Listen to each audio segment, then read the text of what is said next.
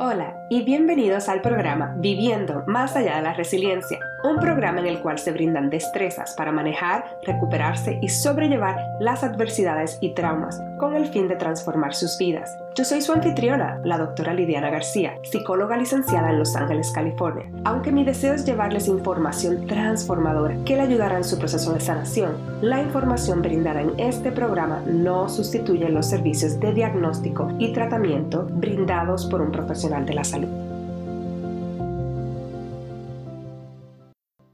Hola a todos y a todas, bienvenidos a la segunda temporada de Viviendo más allá de la resiliencia, en inglés, The Beyond Resilience Life. Estoy muy feliz de volver a estar con ustedes. Esta temporada va a estar muy interesante ya que vamos a estar hablando sobre los temas de embarazo, parto y los primeros cinco años de vida. ¿Por qué estamos hablando de esto?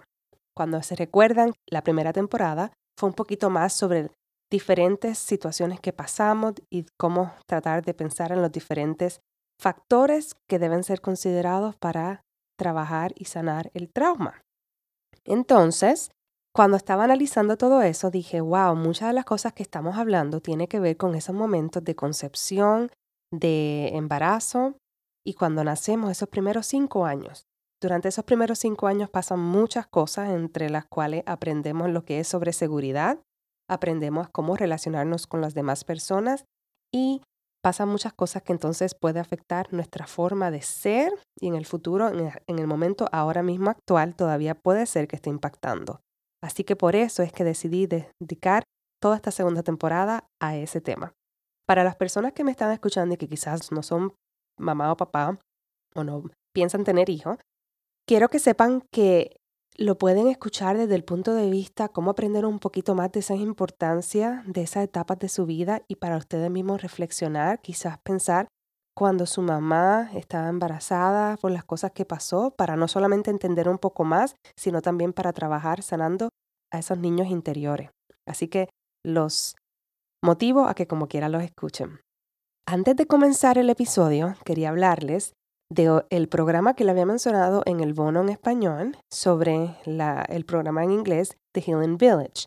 En ese momento les estaba mencionando que era un curso online en el cual las personas iban a tener también una participación como en comunidad a través de la plataforma de un grupo de Facebook y también a través de unas llamadas, que van a haber cuatro llamadas. Ese programa ya comenzó, pero como recibí varias personas interesadas en recibir más bien el programa sin esa interacción, sin el aspecto de la llamada, del coaching calls, ni la comunidad, decidí extender la oferta para cualquier persona y ahora no solamente es para mujeres, sino también para cualquier persona que se identifique con los diferentes géneros y que esté en su caminar de sanar. Este programa va a ser un curso en el cual usted va a tener acceso a ocho módulos cada módulo va a ir con una clase y un tema y cada módulo va a incluir un cuaderno de ejercicios y unas meditaciones. Las meditaciones están en inglés, pero si recibo bastante personas que están interesadas, igual que el cuaderno y las lecciones, pero si recibo bastante personas que están interesadas a que sea solamente en español, por favor envíenmelo por email a info at thebeyondresilience.life.com. Aquí pueden ver en los show notes. Pero volviendo al tema, los módulos son los siguientes. El primer módulo se va a enfocar en volver a descubrir esa persona quien en verdad tú eres, enfocándonos en lo que queremos ser en nuestra vida. El módulo 2 se va a enfocar en ofrecerles unas destrezas de manejo de las emociones y de las sensaciones de manera efectiva. El tercer módulo es sobre el trauma generacional el cuarto es sobre sanando o trabajando con los niños interiores y las niñas interiores. El quinto es sobre dejar ir la culpa y la vergüenza. El sexto tiene que ver con el perdón. El séptimo con desarrollando relaciones saludables. Y el octavo y último es poniéndolo todo junto y pensando en los próximos pasos. Así que si les interesa, si ustedes están en ese caminar de sanación, si ustedes entienden el inglés, ya que el programa está en inglés y están interesados, sepan que por el momento tengo una oferta de descuento y que la pueden ver a través de mi website si van a la página de beyondresilience.life.com y van al tab donde dice The Healing Village, ahí van a tener toda la información sobre el programa. Si tienen alguna pregunta, también me pueden escribir. Ahora entonces continuamos con el episodio de hoy y espero que les guste. Hola, bienvenidos, bienvenidas a todas y a todas a este otro episodio grandioso en el día de hoy. Tengo el placer de comenzar el segundo season, la segunda temporada. Estoy tan feliz de que la persona que va, vamos a comenzarlo es una terapista licenciada, terapeuta licenciada técnicamente, una eh, trabajadora social clínica con licencia y se llama Emilia Ortega y es grandiosa. Acabo de terminar la entrevista en inglés y déjame decirle que fue muy, muy buena, así que estoy muy feliz de poder tenerla también en la entrevista de español, así que sin seguir hablando, bienvenida Emilia, ¿cómo estás? Hola, doctora Lidiana, gracias, gracias por invitarme. Sí, gracias por estar acá, gracias por toda la información. El tema de hoy para las personas que están, aunque ya vieron el título, tiene que ver con el embarazo, cómo empoderarnos y trabajar para que ese embarazo sea saludable y prepararnos para lo que viene, que lo que viene, viene y después se queda, con el favor de Dios. Así que si nos puedes hablar un poquito más, Emilia, de, de ti, del trabajo que haces y qué es lo más que te gusta. Sí, bueno, primeramente soy mamá de un niñito de ocho años que me ha cambiado la vida completamente y él es una de las razones por qué me he enfocado en trabajar con mamás embarazadas, posparto, con todo lo que es la crianza y, y sí, él es mi, esa motivación, ¿no? Y pues hemos creado este, un centro como un centro de, de, de salud holística específicamente para mamás durante el embarazo, posparto y hemos logrado algo muy bonito, ¿no? Incluimos lo que es, es cultura, lo que es arte, lo que es ceremonia. Muchos de nuestros miembros de la colectiva son latinos, hablan español, porque para mí es bien importante apoyar y enfocarnos en nuestra comunidad latina, que muchas de las veces no hay esos servicios no necesarios en una manera que puedan a ellos, la comunidad latina, sentirse a gusto, ¿verdad? sentirse que, oh, me entienden lo que estoy pensando, me entienden lo que estoy sintiendo, me entienden mi, mi historial familiar, ¿no? Porque soy inmigrante, ¿no? So, mis papás son mexicanos, yo soy nacida aquí, so, soy primera generación, pero muy, crecí en un hogar muy tradicional y con una abuelita que tuvo 12 hijos y todos los tuvo en su casa. ¡Wow! 12 hijos. ¿Y solita? Son, bueno, bueno, con el partero. Ella tenía un partero en la comunidad ahí en ah. Jamay, es Jamay, Jalisco, un pueblo pequeño en, México. So, um, estar alrededor de familia que apoya lo que es la maternidad y la maternidad holística creo que me ha influido mucho a mí porque ella amamantaba no solamente, no solamente amamantó a sus hijos, pero amamantaba a la, era, era como la, the winners, no sé cómo se dice en español, pero amamantaba a los otros, si su hermana o la vecina o la comadre no tenía leche, iban con mi abuelita Juana y ella nos, she is like the community witness, ¿no? La, eh, y entonces, eso, eso creo que me ha inspirado también en hacer este trabajo y claro, mi madre, em, mi madre misma, ¿no? Y, y ya me encanta de que lo que estamos haciendo, estamos poniendo una semillita y la estamos, ¿cómo se dice? Cuidando porque vemos que esa semillita va a tener un impacto en las próximas siete generaciones, ¿no? eso es lo que no, me encanta del trabajo que hago con mamás. Sí, no, suena espectacular. Sí, estás entonces en el pueblo de, Riverside. Sí, en Riverside, aquí en el sur de California, Riverside, en el condado de San Riverside, San Bernardino, lo que le dicen el Inland Empire.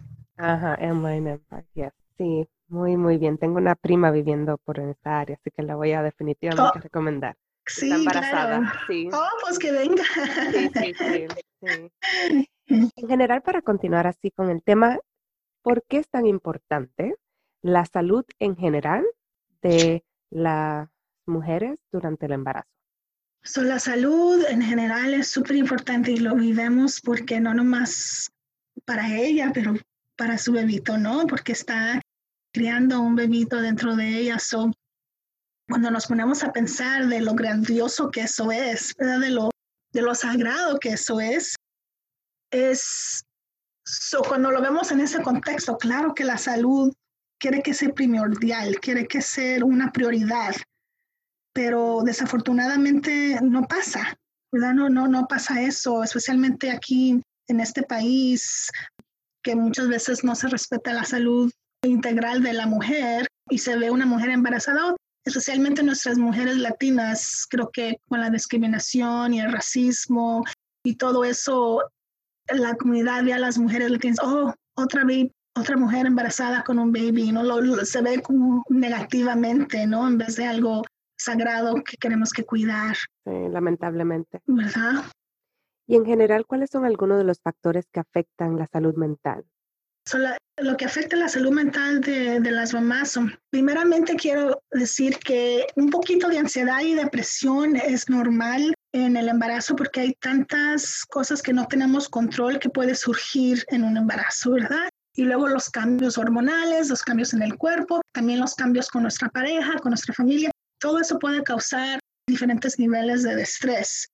Pero también desafortunadamente si ese estrés, si esa ansiedad es, recurre regularmente, tiene muchas consecuencias. Y una, de las dos eh, consecuencias que, que tiene es el tener un bebé prematuro o bajo de peso.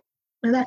Que eso no es muy común en nuestra comunidad latina, pero en recientemente sí ha habido, ha habido hubo un estudio que a muchas de nuestras mujeres latinas que estaban teniendo sus bebés después de la elección del presidente Trump, hubo un, subió el índice de, de bajo peso para los bebés. Sí, so, vemos como esa discriminación y ese estrés ¿no? de no saber si había un caso que yo estaba trabajando de una mamá que su esposo no, no tenía documentos y ella estaba embarazada con otros dos niñitos y, y una desesperación grandísima porque no sabía si su esposo iba a estar aquí o no. ¿verdad? imagínese lo que pasa ¿no? Eh, emocionalmente.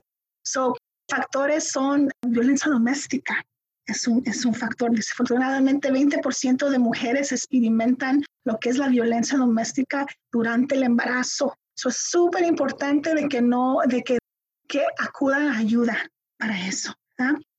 Estar sola en nuestra comunidad latina, nuestra comunidad inmigrante, ¿qué pasa?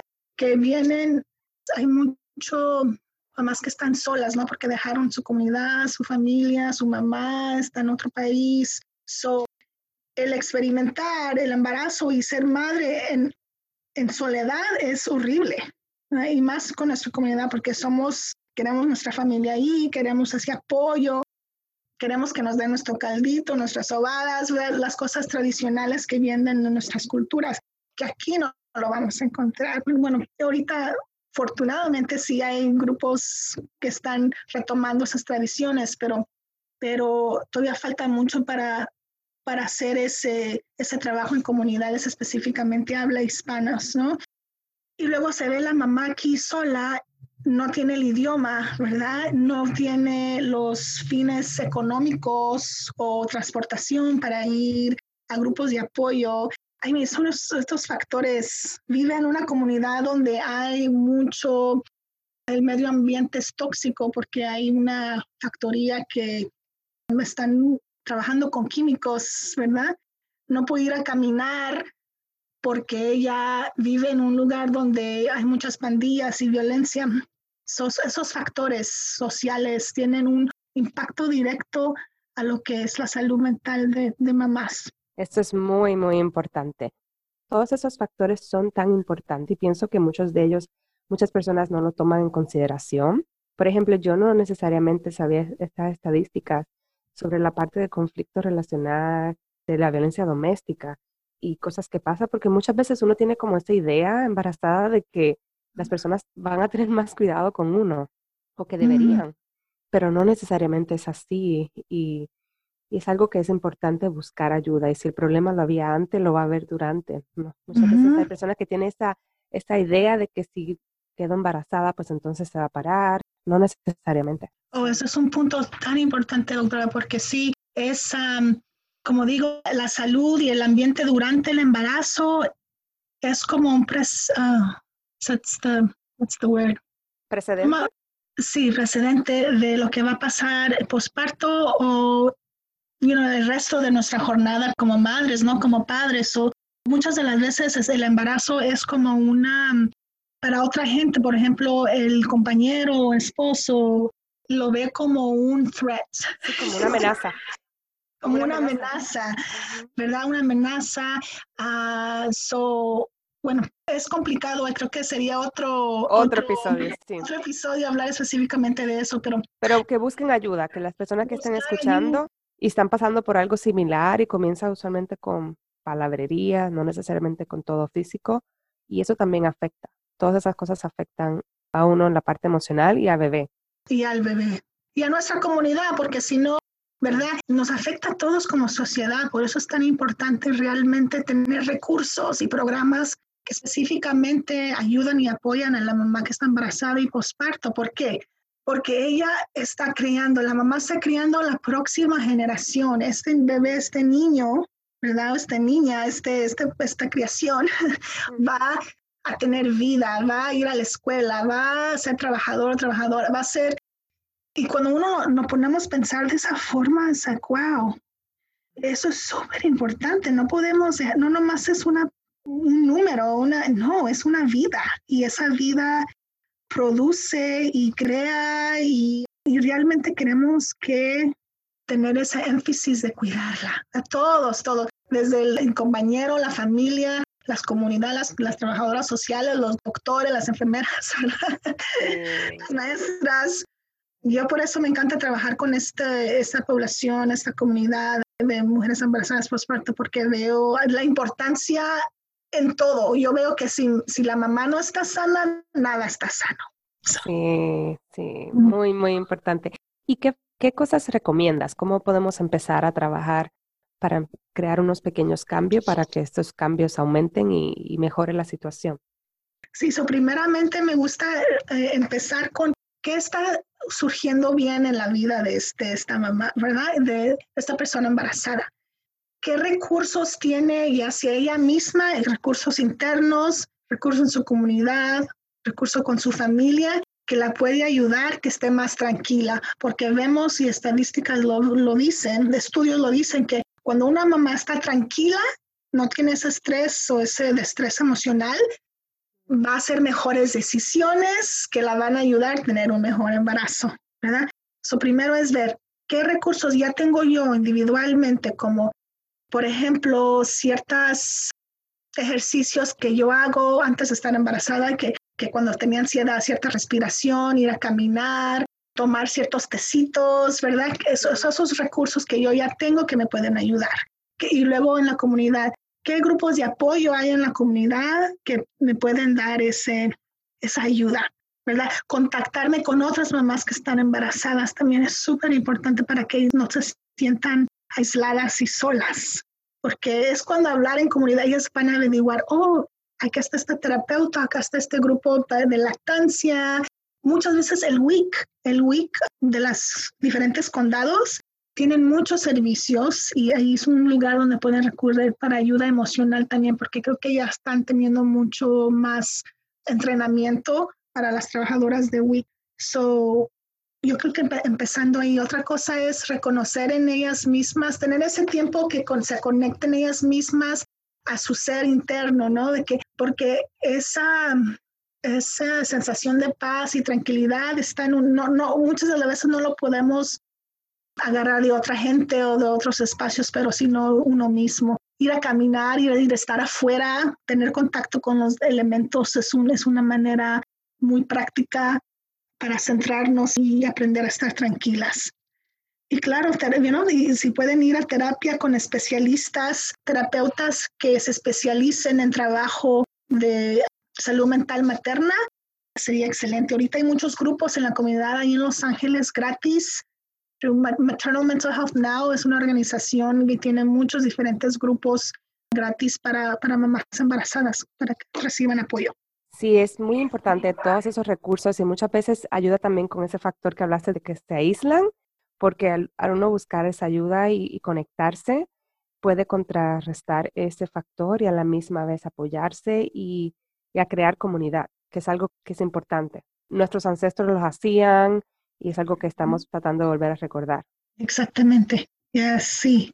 Sí. Y entonces así, siguiendo con las recomendaciones, Emilia, ¿qué libros o qué otros recursos para las personas que nos están escuchando, que quizás no están en el condado de Los Ángeles o cerca de Riverside, ¿qué otras recomendaciones tendrías para ellos y recursos? Mira, libros en español no, no tengo muchos, pero hay un recurso en internet que se llama Postpartum Support International y tienen una sección en español que habla sobre todas las diferentes estrés emocional que puede haber y cómo mejorar. También tiene una lista de diferentes grupos y terapeutas que pueden ayudar. Hay un apoyo en línea en español. Si una, una de las mamás se están sintiendo muy agobiadas, con mucha ansiedad, depresión, solo no tienen nadie con quien hablar, pueden hablar a esta línea. So, e, ese sería, creo que, la, el recurso más importante que puedo dejar a las mamás. Eso sería Postpartum Support International. Y, y, algo importante que las personas que piensen quizás si no tengo acceso a esos grupos, a mí, esto, o no tengo internet, o no tengo computadora, o no me gusta por la computadora, simplemente volver a recurrir a esa de las comunidades. ¿A quién en su comunidad usted puede conectar? Aunque no haya ningún grupo de apoyo, eso fue lo que yo hice cuando yo tuve mi primer hijo. En, en, la oficina de la partera comenzó un grupo de apoyo y se cayó rápido. rápido la persona que la estaba coordinando no pudo continuar y nosotras mismas nos seguimos reuniendo. Me acuerdo que una vez terminamos en un Starbucks, todas ahí amamantando, dando ah. pañales, y luego de eso lo continuamos y le llamamos el grupo de los lunes.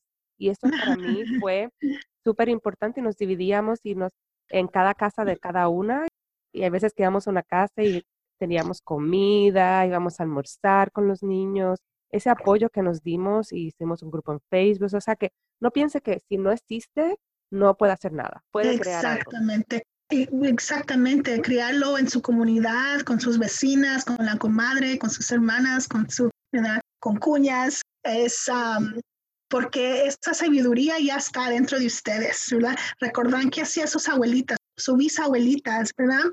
Esa tradición tan linda que tenemos de la cuarentena, ¿verdad? De, lo, de las diferentes maneras de cuidarnos cuando estamos embarazadas, que son un poquito más ancestral en sabiduría en vez de este modelo médico que es un poco frío. Retomar esas, esas tradiciones y reunirse así en comunidad y ustedes mismas empezar su, su grupo, también promotoras de salud, que creo que diferentes condados tienen ese programa, trabajan con ese modelo, es otro recurso, las promotoras de salud.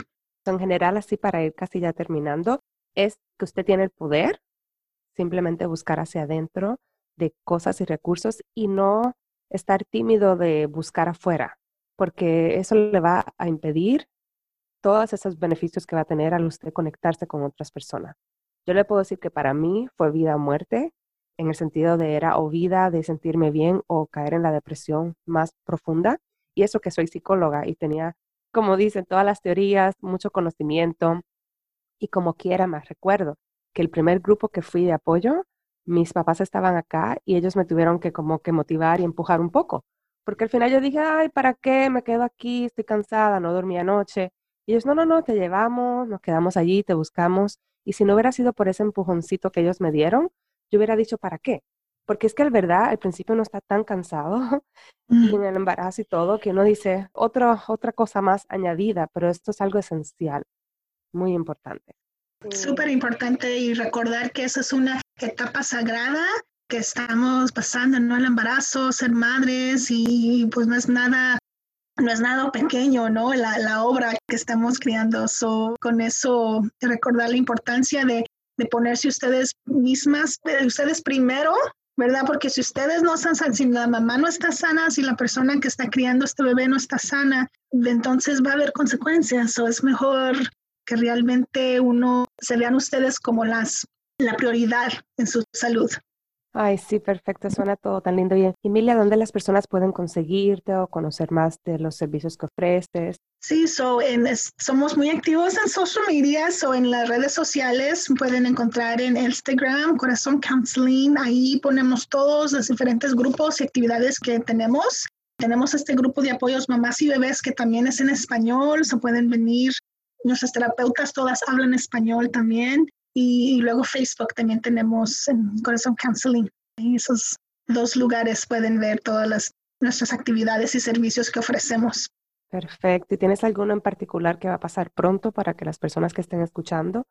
Sí, el de mamás y bebés, que voy a venir el jueves, son todos los jueves de 9 a 11 y es gratis. Tenemos childcare, tenemos cuidado de niños, pueden venir con los, con los bebés, tenemos también hasta un almuercito, desayunito aquí, y damos pañales también. Y luego tenemos el grupo de lactancia que viene, que es el primer martes de cada mes, o el próximo martes a las seis y media. El grupo de lactancia son dos um, educadoras de lactancia y una de ellas habla español, o la comunidad habla español siempre está bienvenida a nuestros, a nuestros grupos. Perfecto, sí. Así eso es para ir terminando. Sé que esto podemos seguir hablando y nos hemos pasado el tiempo, pero muchas gracias por toda la información.